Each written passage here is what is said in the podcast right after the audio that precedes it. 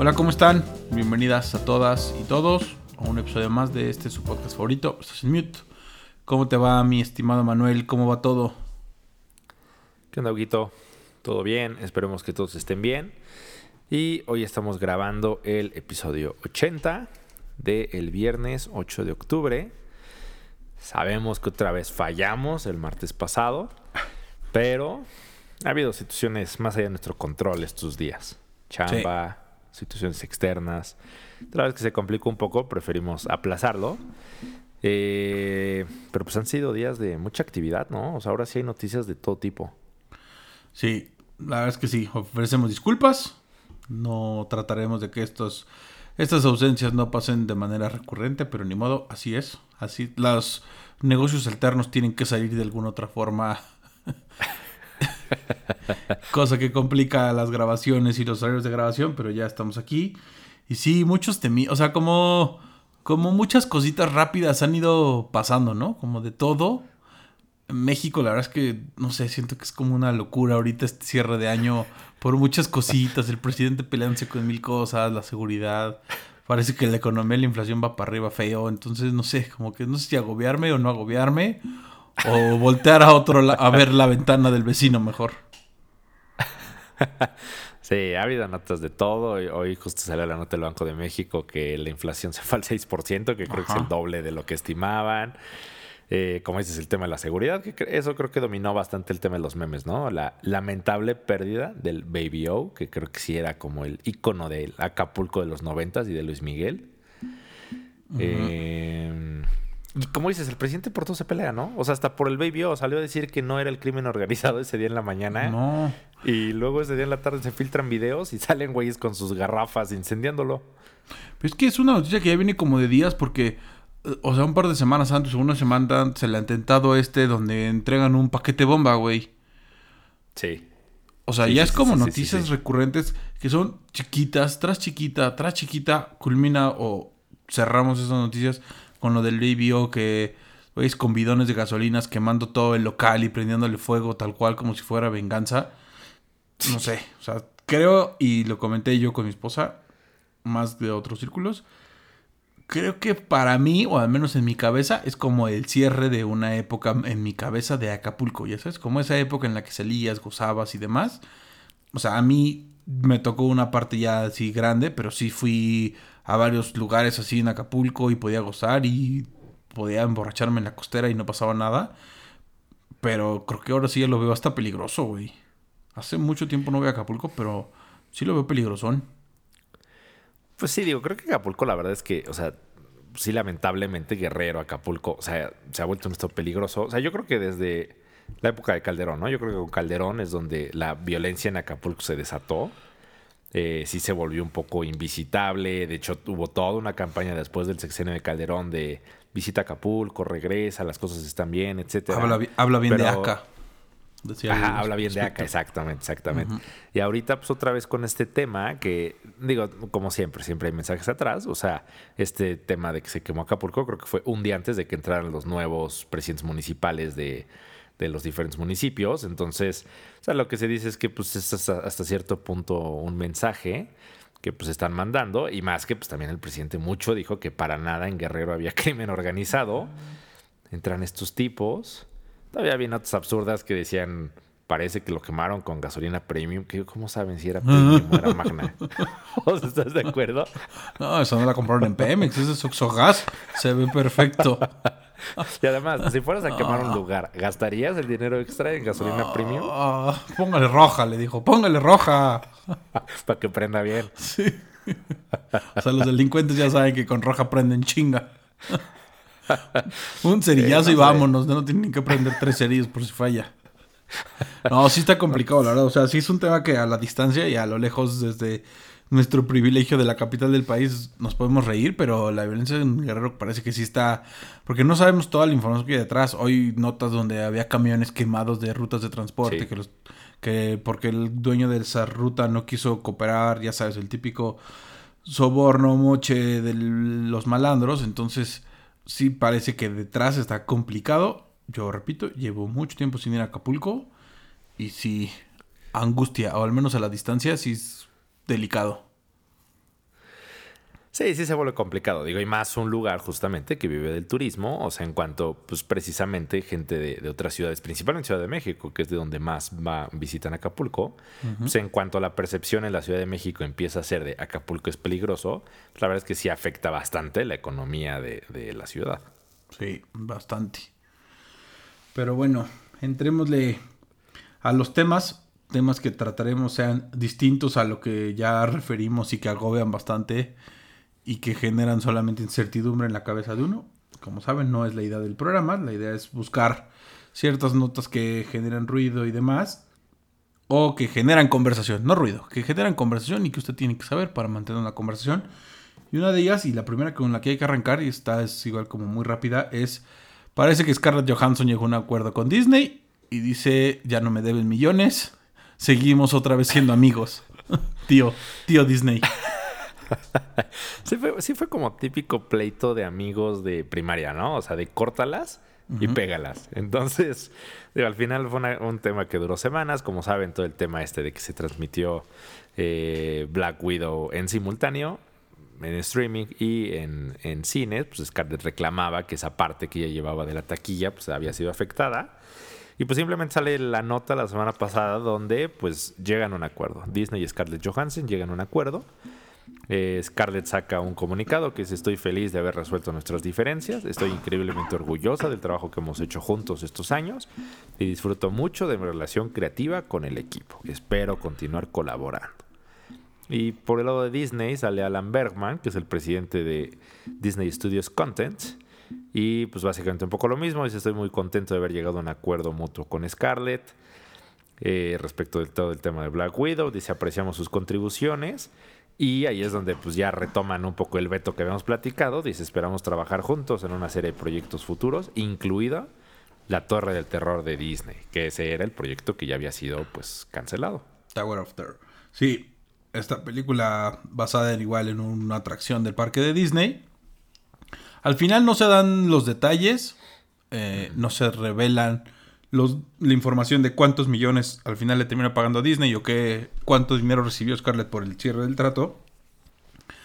Lo pensamos así, así lo comentamos de un principio, desde que reportábamos la nota, pensamos que iba a ser más trascendente para el mundo de los actores y el streaming y estos nuevos esquemas de distribución.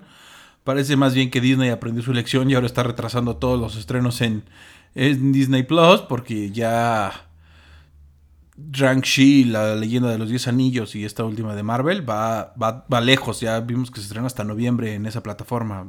Lejos o, o, estos tres meses o 90 días que pasan después del cine o un poco más de tiempo. Parece que sí va a ser así. Y ya esos estrenos tan pronto al simultáneo entre la plataforma y los cines no va a pasar. No va a ser tan rápido como lo está haciendo HBO Max y tendremos que esperar. Y sí, al final no se dice cuánto dinero. Parece que fue un acuerdo y vuelven a y volverán a trabajar juntos. Sí, Scarlett en teoría estaba reclamando que eran creo que alrededor de 50 millones de dólares. 50 millones, más de 50 millones según las notas. Exacto, exacto. Ella decía mínimo yo pude haber ganado eso y en teoría pues parecía que estaba demandando por más. Eh, yo medio intenté investigar en diferentes notas, solo en un la verdad es que prácticamente nadie lo reporta, solo un par de portales decían que el rumor es que estuvo alrededor de 40 millones el arreglo al que llegaron. Eh, Quién sabe, digo, seguro si fue un tema de lana. Pero bueno, o sea, creo que últimamente, aunque sí creíamos que iba a ser algo pues más largo, una pelea acá campal entre los dos, etcétera, a lo mejor sí tuvo un buen efecto, que es lo que nosotros decíamos, que era el tema de no mates el cine. Como dices, Disney parece que ya dio un paso atrás en su estrategia y parece que sí va a respetar que las películas grandes vayan solo al cine y unos meses después lleguen a la plataforma que creo que no está mal. O sea, digo, yo la verdad es que no me he animado a ir al cine, pero aún así creo que no está mal, porque la neta es que sí no es lo mismo. No, yo ya me animé, el fin pasado fui, volví al cine, volví a la cadena favorita, Cinépolis. Bastante bien, ¿eh? O sea, incluso pedí comida. Matasque de comida, como siempre. El problema es el aire acondicionado que no lo prenden, entonces dejan abiertas como las ventanas, las, las puertas, tanto de entrada como de salida, de que fluye el aire la chingada. La verdad es que te terminas asando de calor, aguas ahí. Eh, tienen un sistema en teoría de aire que filtra y demás, pero no es aire acondicionado como tal, justamente por el tema del COVID. Sí están separadas las butacas muy espaciadas, eh, o al menos fui a estos que son VIP. Y sí, son dos lugares vacíos, dos lugares vacíos a los costados. Igual las filas de adelante, dos, dos, de manera que no tienes nadie enfrente. Entonces sí está... Te invitan a que uses tu cubrebocas salvo que estés comiendo. Qué y... bien. No, pues traté de ir. ¿Sabes qué? Vi, al menos los boletos los compré desde la plataforma o desde la app. Y Cinemex sí vende todos. No tiene este, boletos bloqueados. Cinepolis desde la plataforma te dice estos no se pueden ocupar, no están disponibles. Entonces, no sé, me parece que es algo que igual ya podemos poco a poco volver. Ya cada quien decidirá con sus esquemas de vacunación completos o no, si regresa. Mm, me gustó. O sea, al menos me sentí seguro dentro del cine, no me agobió tanto. Y dije, pues ya, de una vez. Sí, yo también ya un poco he estado pensando en regresar al cine, más que justo ahorita sí hay películas que quiero ver. Por ejemplo, James Bond es una película que sí me gustaría ver. Eh, no sé, un poco lo que yo he pensado es Venom. Es que ni siquiera vi la 1. Sí la quiero ver, pero no vi la 1. Ah, eh, pero está Venom. Bueno, Shang-Chi no sé si ya se me pasó un poco y ya la vayan a quitar, pero también quería verla. Entonces, y pues bueno, vienen ya las películas que hemos platicado. Y sí, o sea, yo lo que he pensado pues también es a lo mejor entre semana, que justamente pues no están tan llenos los cines, o sea, o yo pensaría que no están tan llenos. Entonces, a lo mejor si vas un lunes, martes, más la distancia que tú dices, eh, pues puede ser ahí medio viable ya, porque la verdad es que sí lo extraño. O sea, y más que ya creo que los estudios también, pues ya se decidieron. James Bond creo que la retrasaron cuatro veces. Hasta que dijeron, bueno, la neta es que sí, ya tenemos que sacarla ya. Esa fue la que vi justo. Y vi los cortos de una que había medio escuchado y no había visto los cortos por güey, The Last Duel. El último duelo. Se ve buena, ¿eh? De Ridley Scott, el creador del Gladiador. Matt Damon. no voy a decir mucho, pero se ve buena. Al menos la historia se ve buena. Pues sí, la verdad es que sí, creo eso que... Se, eso se ve y ya se estrena también en breve. Sí, creo que ya vienen, la verdad es que buenas historias, este, todas las que hemos dicho de Eternals, de Spider-Man, viene Matrix 4, que la verdad es que me emociona bastante. Ya vienen bastantes películas hacia el fin de año. Sí. Pues sí, si pueden, regresen, decidan, no sé, ahí cada quien decidirá. Pero sí, por lo pronto Scarlett dice, ya, retiro mi demanda, firmemos un acuerdo, tío Disney, no me hiciste nada, dame mi dinero y volvamos a trabajar juntos y esperemos que sí, al menos se concluya con el proyecto de La Torre del Terror porque parece que estará buena. Sí, habrá que ver qué, qué tal está esa película y, y, bueno, la otra gran incógnita pues era eso, ¿no? Que esto de alguna forma, aunque el personaje de Scarlett en teoría está muerto, sabemos que todo puede pasar en los cómics y pues abre nuevamente la posibilidad de que ella de alguna forma pues, pudiera regresar en el futuro, ¿no? Sí, es un buen personaje. Y otro tema que traemos, y de este, uno de los personajes favoritos de este podcast, el señor Elon Musk. Resulta que en días pasados la revista Forbes, o esta publicación Forbes, salió y publicó que vuelve a ser el hombre más rico del mundo, dejando atrás al dueño de Amazon, Jeff Bezos. Sí, nuevamente Forbes, que, eh, o sea, nos gusta reportar estas notas, pero sí en cierto punto digo, es un poco ocioso Forbes, ¿no? O sea, a cada rato está diciendo quién es el más rico del mundo. Y como ya le hemos dicho también, el tema de quién es el más rico del mundo depende mucho del valor de las acciones, porque es lo que te da la evaluación de la compañía, es lo que te dice en teoría cuánto dinero tienen ellos, pero no es per se que ellos tengan ese dinero en su cuenta de banco. Entonces, también por eso se mueve tanto. Pero eh, la semana pasada Forbes reporta que Jeff Bezos retoma la primera posición con un patrimonio estimado de 200.700 millones de dólares y deja en segundo lugar a su archirrival Jeff Bezos con una fortuna de 192.500 millones de dólares. Chingo de dinero, chingo de dinero, o muchísimo dinero, dinero incontable. Salieron los burlas, tanto de. Salieron los burlas, evidentemente, de Elon Musk a decir que él es el mejor, que el otro es un imitador, este, no sé, esa guerra de egos que traen entre ellos, ya lo vimos desde el espacio, la carrera por el espacio y demás. Y no sé, desde el otro día estaba pensando, y medio lo comentamos al inicio, no sé cuántas personas en verdad en el mundo tienen muchísimo más dinero que estos, cuántos jeques árabes y millonarios árabes van de repente a salir que ni pasan por estas cifras, ya sabes, o sea, me impresiona luego escuchar noticias de este y este, compró no sé qué y compró no sé qué y el fondo tal, que ni se reportan en estas cosas que luego ya no sé si es puro teatro. El otro día estaba pensando y teniendo esa reflexión. No sé qué tan teatro es esto de Forbes. Sí, que yo también, exactamente, porque yo creo que tiene que ver con eso, o sea que al final es la evaluación de una compañía completa, ellos son los dueños de la compañía o tienen la mayoría de las acciones y por eso de alguna forma, pues Forbes dice que es el más rico del mundo. Pero justamente, si usted te fijas los, los jeques árabes, ellos sí literalmente andan con sus portafolios de dinero, comprando jugadores, equipos de fútbol, etcétera. Entonces, yo creo que si me dieras dinero líquido, posiblemente ahí se entran todos los árabes, porque o sea, ellos realmente dependen, o sea, Jeff Bezos, Musk, eh, Zuckerberg, todos ellos, pues dependen de la evaluación de sus empresas, pero no es dinero que tengan en la bolsa. No. No es dinero que salgan y compren cosas y además, además tienen empresas y van y no sé, ya estoy, ah, no sé, no sé cómo decirlo, pero me parece ya hasta absurdo hablar de, de la, la, rivalidad entre estos dos y del dinero que tienen, porque ya lo hemos visto que con ese dinero puede ser mil y un cosas desde salir y comprar otra cosa, ya sabes. O sea, esta madre por la carrera espacial, repito, tal vez mi intelecto no me da para ver y mi visión millonaria no me da para ver ese futuro. pero si ya tienes esa lana, cómpratelo en otra cosa. Compra un equipo de algo en los Estados Unidos y inviértele y juega con él. Y mediáticamente creo que es más vistoso que lo, que lo demás. Eh, te repito, esa es mi impresión tonta. Pero pues así es esto y ahora resulta que lo deja atrás otra vez.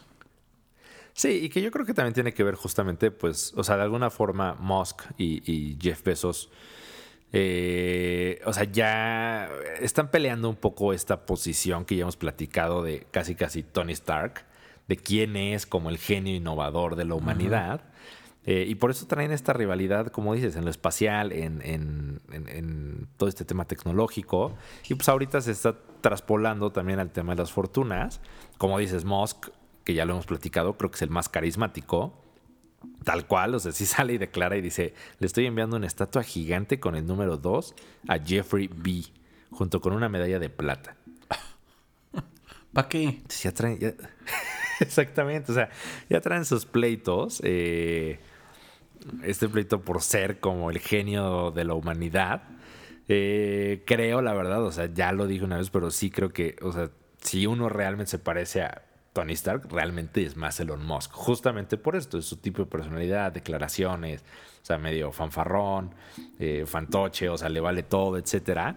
Jeff Bezos es todavía un poco más como el, el, ñoñito que trata de ser cool, ¿no? Yo no sé si después del divorcio de Bezos empecemos a ver cosas así, ¿no? Porque ya viste Elon Musk y su novia era cantante o no sé qué era, ¿no? También se separó. se separaron, ¿no? También. No sé si eso también medio ahí mediáticamente le dé más, pero igual y con el divorcio Besos dice voy a escupir dinero de esta forma, gastándolo.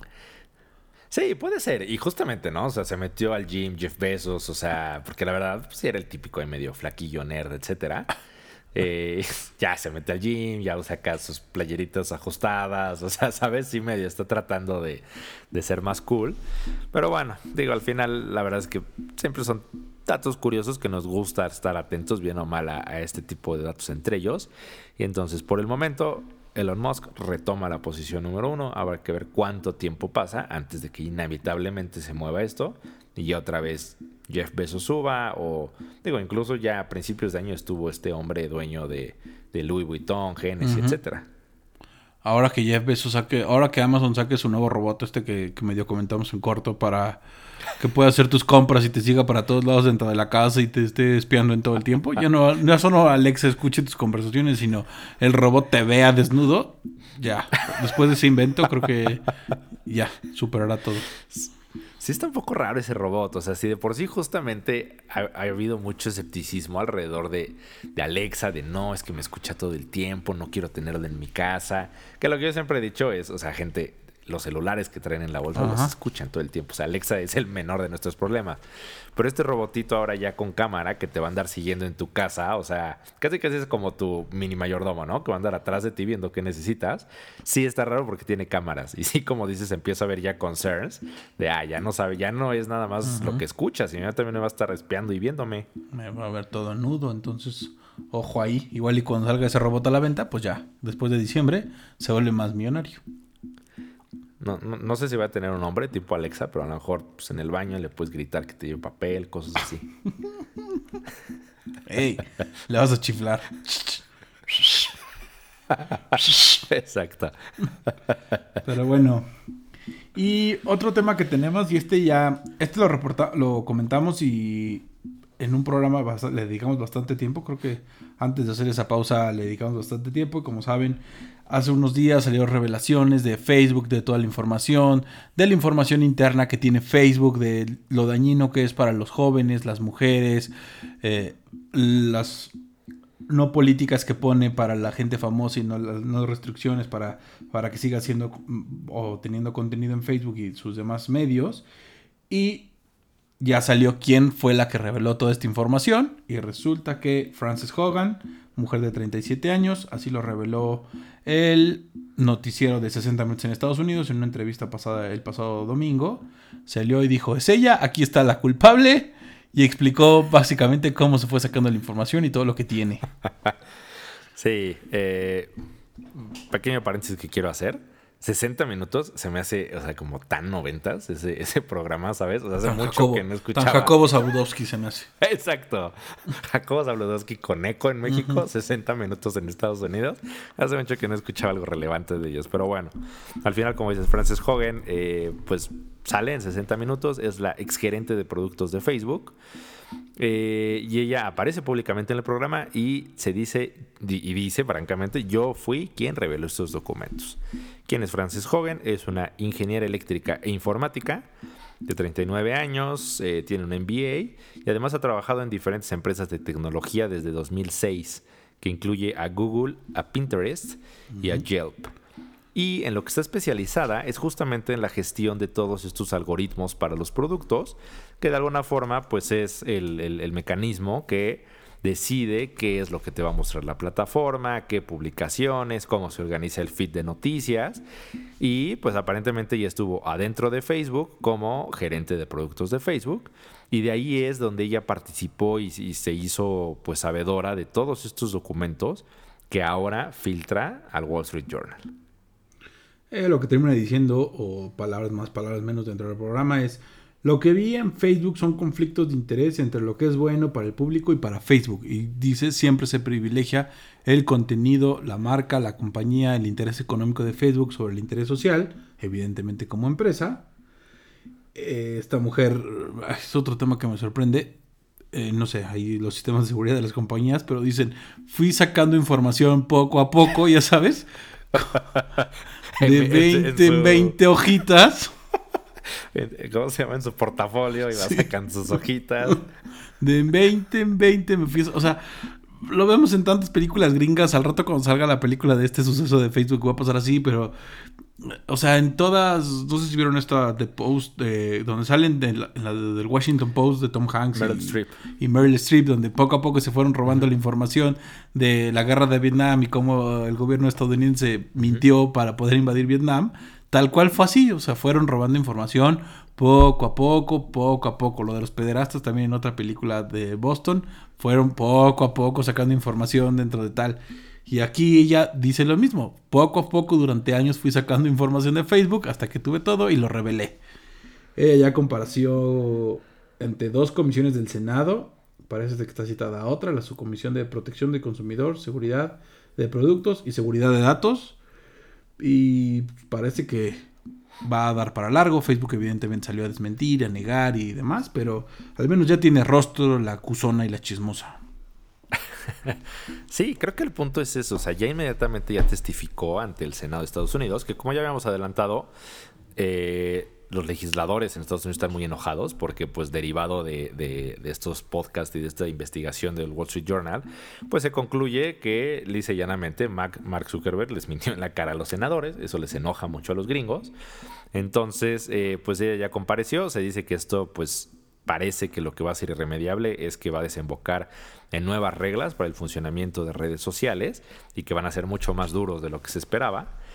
Eh, y sí, o sea, como dices, creo que está chistoso. O sea, tan, algo que pasó en los 70s, como dices, este tema del post y Vietnam.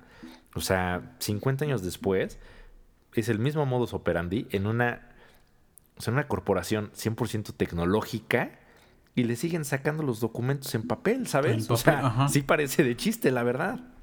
El otro que también se había sacado, ese fue en una USB, ¿no? El que reveló el, ¿cómo se llama? Snowden también, ese sí fue en una USB, ¿no? También, el de la NSA, aparte trabaja en la NSA. sí. Ya sabes, o sea, que esas computadoras no revisan lo que se roban en una USB, o sea. Y más gente de ese nivel de puestos, pero sí, el tema de cómo se roban información de estas compañías tan grandes. Preocupa y yo creo que es un ojo ahí para grandes corporaciones. Pero, pues al final, no sé, no sé en qué va a terminar esto. Ya tuvimos esta semana la caída de Facebook que parece que conmocionó, porque durante seis horas estuvo parado. Entonces, parece que Facebook sí, al final gira la vida de todos y domina la vida de todos. Sin Facebook ya no somos nadie o nada. Sí, sí, está un poco raro. Y digo, igual un poco para concluir el tema del robo de documentos. O sea, mi gran duda es, salió a decir yo me lo robé o sea, no la pueden demandar. O sea, digo, la neta te va a demandar, ¿sabes? O sea, te robaste información, la, la, difundiste, era información confidencial. Entonces, o sea, no entiendo bajo qué sustento sales tú y dices, sí fui yo y me vale, porque yo me imagino que la van a enterrar en una serie de demandas. Eh, por haber revelado toda esta información, porque además ya estuve escuchando como la mitad de los podcasts y sí parte de eso dice que sí en ciertas comparecencias de Zuckerberg sí hubo algunos estudios específicos que el Senado le pidió a Facebook, Facebook no tiene obligación legal de compartirlos y le dijo, no te los voy a compartir. Y sale esta mujer y se los da. Sale todo. No, reveló demasiada información, se dice que son más de 10.000 páginas. Sí. 10.000 páginas, o sea ¿Qué traía una mochila de viaje y se iba llevando las cosas o qué? Diez mil páginas. En su, lancherita. no, es mi topper, dice. No, no, que el papel es aquí, traigo mi torta. es absurdo. Es complicado. Eh, evidentemente, ya traeremos la información cuando Super, Zuckerberg vaya, comparezca y les va a decir, no, no es cierto, hicimos todo bien, senadores, estamos bien. Y Parece que le van a poner más reglas a Facebook, evidentemente. Más con esta caída, parece que escuché ahí varios senadores diciendo que Facebook tiene el control de todos, que es un monopolio, que domina todo, que con esta integración que tiene entre Instagram, Facebook, WhatsApp, todas las redes se caen. O sea, no sé, no sé si en realidad vale para tanto que estemos angustiados por esos, esas tres plataformas, habiendo otras formas de comunicarse. Ya sabes, habla, alza el teléfono y habla. Sí, sí, al final sí. O sea, el lunes que se cae eh, más de seis horas las tres plataformas, eh, pues pareciera que el mundo prácticamente colapsa, nadie sabía cómo comunicarse. Eh, al final un poco lo que dijeron es que parecía, o, sea, bueno, el comunicado oficial de Facebook es que dentro de lo que ellos llaman su columna vertebral para su comunicación, que es una serie de, de instalaciones informáticas, fibra óptica, kilómetros de fibra óptica ellos dicen, para conectar eh, todos los datos que se comparten. Parece que estaban dando mantenimiento a una de esas redes y algo pasó, se hizo algo incorrecto y se cayó. Eh, está raro, o sea, no sé si también ya a lo mejor incluso los empleados internos están medio, los inconformes, ya sabes, medio boicoteando un poco a la compañía, porque creo que es mucha casualidad lo de esta mujer, que justamente se caiga, o sea, sí fue un lunes donde justamente las acciones de, de, de Facebook cayeron 5%, se dice que eso representa una pérdida de casi 6 mil millones de dólares para Mark Zuckerberg. Entonces, está un poco raro, pero como tú dices, hay otras formas de comunicarse. O sea, no todo es WhatsApp. Yo ahí en la caída de Facebook tengo una teoría y luego tú te burlas de mis teorías de conspiración. Exacto. generalmente das tus teorías. Dinos la de este. es un este tema que ya lo vamos a guardar para la siguiente semana, pero son los Pandora Papers. Toda esta información ah. que salió qué casualidad que justo sale de los Pandora Papers, se cae Facebook, se cae demás. Oye, al final es un tema de los Pandora Papers que ya nadie se enteró tanto. Ya hablaremos y diremos de qué se trata, pero tú preguntas a la gente común y ya no se compartió. Hay mucha gente que sí se entera de las noticias por Facebook, tristemente. Y ya nadie se enteró. O sea, casualmente sale eso en la mañana, se cae Facebook y esta madre seis horas, Y ya, el tema como que ahí quedó, se reveló, ciertos medios lo retomaron. Pero la nota fue, Facebook se cayó seis horas. Nos quedamos sin WhatsApp seis horas, no podíamos mandar memes, nadie se podía comunicar, el mundo va a explotar, no puedes ni hablar a tu casa, ni reportarte dónde estás, porque no hay WhatsApp, no mames. Pero esa es mi teoría, ya lo discutiremos el lunes. Sí, sí, al final digo, eso es una realidad. O sea, al final es cierto que muchísima gente eh, se entera de las noticias eh, a través de Facebook. De hecho, justamente esta mujer, Frances, o sea, entró justo la compañía en 2019 como resultado de todo el tema de las noticias falsas que se compartieron en la elección de Estados Unidos, porque ella en teoría iba a ayudar a abordar ese tema y por eso tuvo acceso a este tipo de estudios, etcétera. Pero es cierto, y de hecho yo también leí esta semana una nota que hablaba de un estudio que decían que sí de la generación millennial hacia abajo, dice, ya pues, prácticamente dice, les da miedo hablar, o sea, Dice, te da miedo marcar por teléfono. Dice, la gente ya no sabe marcar por teléfono, ¿sabes? Y del otro lado, yo incluso he visto publicaciones, ya no digas en Facebook, incluso en LinkedIn, o sea, de profesionales quejándose que les marcan por teléfono a sus clientes. He visto abogados que ponen así, no es posible que me haya marcado un cliente que no sabe, por qué no me manda un mensaje. Que dices, güey, es lo más normal del mundo que te hablen por teléfono. O sea, ¿sabes? Eso está absurdo, es estúpido.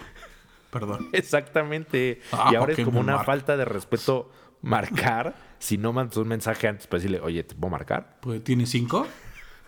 ¿Estás libre? Exacto. Ya sabes, o sea, sí nos hemos vuelto ya muy dependientes de la mensajería. Muy, al final es un teléfono. piensen que lo que traen en la mano es un teléfono. o sea, si bien hace mil cosas, no solo hablar por teléfono, hace mil madres. O sea, no sé. Hasta gente que ya le da huevo hablar por la línea convencional y te marca por WhatsApp. Güey, Eso. Márcame por la otra. Si luego no tiene ni, el otro tiene internet, estás viendo que no estás en una buena zona con internet, márcame por la otra. ya, ya lo mencioné en algún capítulo, pero yo sí creo que quien hace eso, la verdad, es error de, de tía, ¿sabes? O sea, que está en WhatsApp, te quiere marcar, como que no sabe bien de, híjole, me meto a la agenda, no, mejor le aprieto aquí y entonces te marca a través de WhatsApp. Según yo, ese es error de tía. La verdad, yo generalmente eh, lo paso porque digo, eh, es alguien que la verdad le dio flojera meterse al teléfono o, no, lo teléfono. y te acaba marcando. Para eso está hecho, para hablar, por teléfono, por tu línea. Ahora resulta que es más importante todo el internet que traes en el teléfono y no la línea que traes ahí en la mano, pero bueno. Tal cual. Tal cual. Pero bueno, sale la caída, es la tercera vez en el año que por más de 30 minutos estas redes fallan. Entonces, a ver, a ver qué pasa. Varias, como que varias conclusiones y para cerrar esto, a ver qué pasa con Zuckerberg, su comparecencia en el Senado, a ver qué pasa con todo esto de su integración de entre las tres plataformas a futuro, qué va a pasar, si va a poner restricciones y ya el lunes hablaremos de los Pandora Papers. Sí, habrá que ver, o sea, creo que esto de Facebook justamente va para largo, o sea, va a ser todo un proceso legislativo y todo un show legislativo en Estados Unidos, eh, comparecencias, declaraciones, demás. Eh, habrá que ver qué tan duros son al final contra Facebook, eh, qué tanto tratan de amarrarle las manos. Eh, digo, Facebook de alguna forma medio se escuda en la libertad de expresión, etcétera. Incluso esta mujer dice, mi propósito no es que la gente borre Facebook, dice, si eso es lo que logro fracasar, dice, lo que yo quiero es que se regule. Eh, siento que está un poco raro, pero digo, ya sacó 800 mil papeles, ya, ¿qué más? Sí, ahí trabajabas, ¿qué dices? Ahí trabajabas, babosa. Exactamente, como que siento que ya está tratando de arreglarle. Pero sí, habrá que ver qué pasa con este tema y como dices, el lunes hablaremos ya más a fondo de los famosos Pandora Papers. Pues listo. ¿Algo más, mi estimado Manu, para cerrar el programa? No, nada más. Descansen, disfruten el, fin de semana. Pareciera que el COVID va medio a la baja en el país por el momento.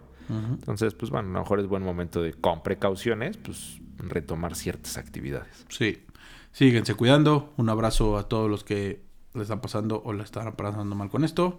Ánimo, esperemos que pase pronto. Y pues ya, suerte y que tengan muy buen fin de semana a todos. Exacto. Si alguien está pasando esto, ánimo, todo pasará. Y para el resto, pues seguirnos cuidando. Exacto. Un abrazo. Cuídense, Manu. Buen fin de semana. Cuídense todos. Bye. Chao.